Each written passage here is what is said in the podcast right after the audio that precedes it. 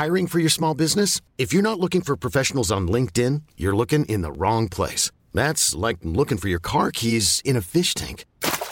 LinkedIn helps you hire professionals you can't find anywhere else, even those who aren't actively searching for a new job but might be open to the perfect role. In a given month, over 70% of LinkedIn users don't even visit other leading job sites. So start looking in the right place. With LinkedIn, you can hire professionals like a professional. Post your free job on linkedin.com slash achieve today.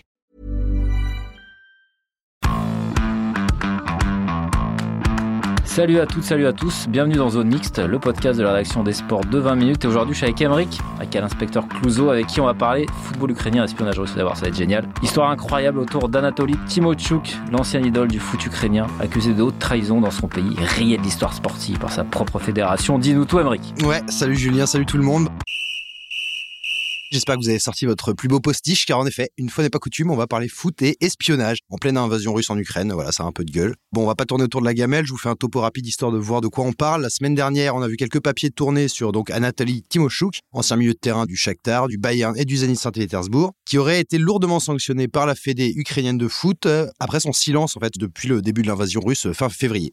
Donc la Fédé dans un communiqué, elle lui reproche, ben voilà, comme je le disais, de n'avoir rien dit euh, contre la Russie depuis la guerre en Ukraine et également de ne pas avoir rompu son contrat avec, je cite, le club ennemi du Zénith, voilà, qui comme tout le monde le sait ou, presque, hein, est très proche du Kremlin et de Poutine, sponsorisé par le géant gazier Gazprom, lui aussi très proche des cercles du pouvoir, donc tout un petit régal. Et il s'est donc vu retirer non seulement sa licence d'entraîneur au pays, mais surtout, voilà, en fait, le pire, c'est que son nom a été supprimé purement et simplement des registres ukrainiens et ses titres nationaux décrochés avec le Shakhtar ont été retirés. je te coupe là parce qu'il faut quand même préciser cette décision de la Fédé, euh, elle est quand même historique. Euh, Anatoly Timochuk, déjà, bon, c'est pas le premier pélo venu en Ukraine. Bon, recordman euh, disons, de sélection, 144, il me semble, de mémoire. C'est ça, c'est ça, 144. c'est plus qu'Andrei Shevchenko. Qui est à 111, qui, voilà, c'est ça. Donc, ancien capitaine, figure emblématique. Enfin, pour ceux qui ont suivi même le foot de 2010, Timochuk, qu'on connaît.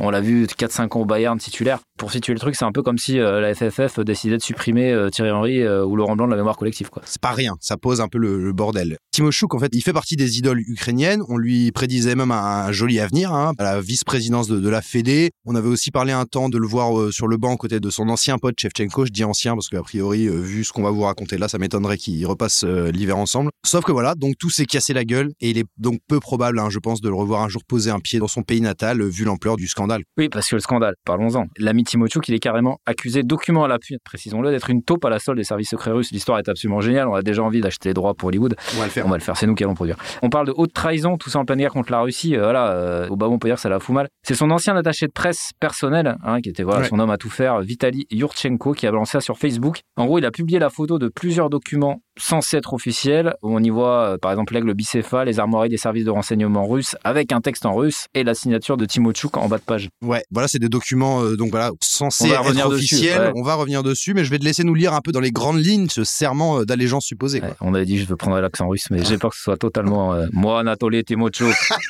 Je jure l'allégeance peuple fédération Russie. Voilà, c'était terrible. Bref, je jure d'exécuter fidèlement les ordres de mes supérieurs et de mener à bien les tâches qui me seront confiées, de donner accès aux informations de catégorie A à la Fédération de Russie et de promouvoir une coopération mutuellement bénéfique et à long terme. Je jure d'être un employé honnête, courageux, vigilant et garder secret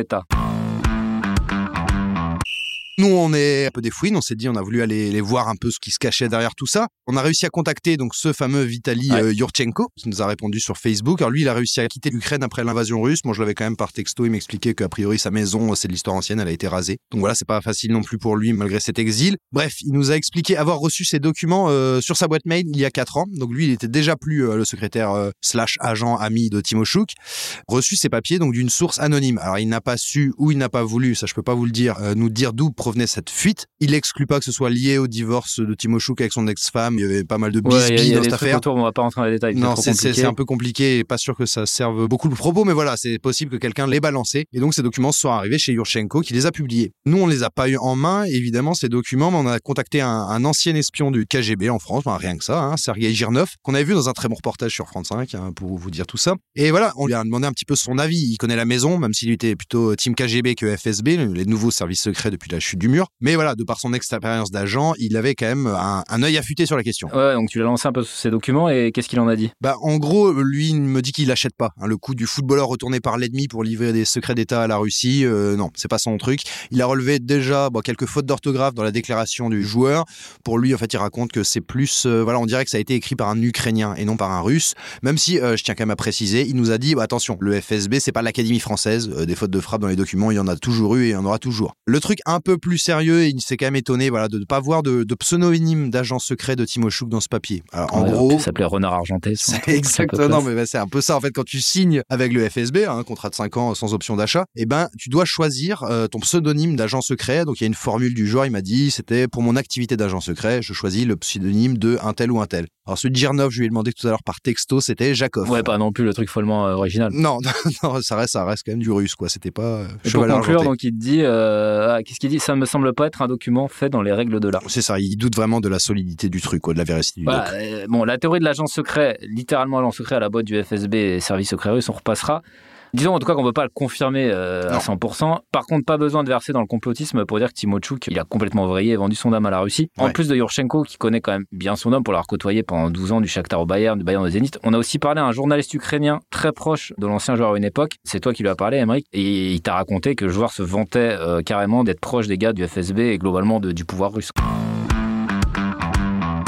C'est Konstantin Andriouk, euh, donc qui connaît euh, depuis une, dizaine d'années. hein. Il a dit, on s'envoyait des WhatsApp, des messengers, on était amis. Ouais, ils étaient potes, quoi. Il était Ouais. pote. On l'a eu au téléphone, lui, depuis Kiev. hein, euh, ben, pour sa petite histoire, on va quand même en parler. Alors, lui, il est resté à Kiev pour mener son travail de journaliste, mais par contre, sa femme et ses deux petites filles ont quitté le pays, donc c'est le principal, nous disait-il. Mais voilà, il est vraiment une voix fatiguée, on sentait que bah, c'est dur, quoi. Et malgré tout ça, les bombardements qui venaient de, de prendre sur Kiev ce jour-là, il a quand même gentiment pris une demi-heure de son temps pour nous, nous raconter un peu comment il avait constaté de ses yeux le, le switchage complet de Timo Chouk. Donc, petite marche arrière, on est en Letton 2014, pleine guerre du Donbass, hein, c'est pas inutile de le rappeler. La Russie est en train d'annexer la Crimée et de leur côté, les séparatistes pro-russes affrontent l'armée ukrainienne dans le Donbass. Et donc voilà, Andriuk, il est parti à ce moment-là faire un reportage en, Russie. Et comme il connaissait bien Timo Chouk, ils ont passé trois jours ensemble. En fait, le joueur, il a carrément servi d'intermédiaire pour accéder à des personnalités proches du pouvoir sans qui, voilà, il n'aurait pas pu les avoir, quoi. Et donc pendant ces trois jours, Timo Chouk, soi-disant, ce qu'il nous a dit en tout cas, c'est qu'il n'a pas arrêté de se vanter d'avoir open bar en Russie auprès de, de tous les pontes du, du pays, du FSB, de la police, etc.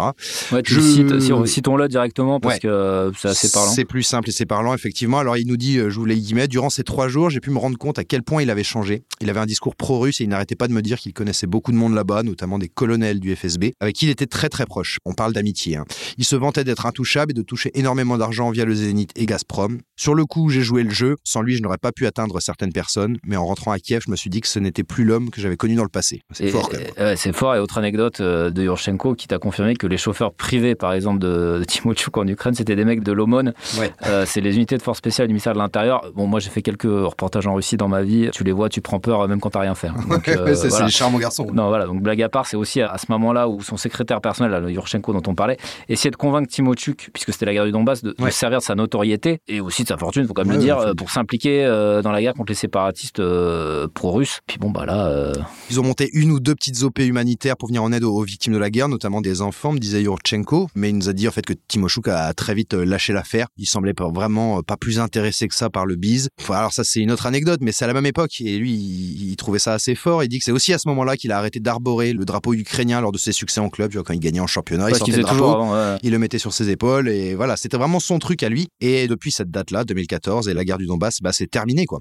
Alors Andriuk me disait, voilà, mon avis personnel, c'est qu'il s'est laissé acheter, euh, il s'est laissé aveugler par tout cet agent russe et qu'il a fini presque inconsciemment par changer de camp. Aujourd'hui, il ne peut plus faire machine arrière. Il sait qu'il a tout perdu en Ukraine, le respect des gens, son honneur, euh, sa fortune. Enfin, il peut plus y mettre les pieds. La guerre révèle les personnalités, les masques tombent et aujourd'hui, on voit qui est vraiment Anatoly Timochouk. Et on peut juste ajouter pour finir que depuis que toutes ces rumeurs ou vérités ont éclaté, on n'a pas entendu un seul mot de Timochuk. Et effectivement, il n'a pas Et démenti, alors, il n'a pas Qui nous dit mot je ne sais pas, mais euh, clairement, on va pas sortir grandi de toute cette affaire. Non, a priori, non.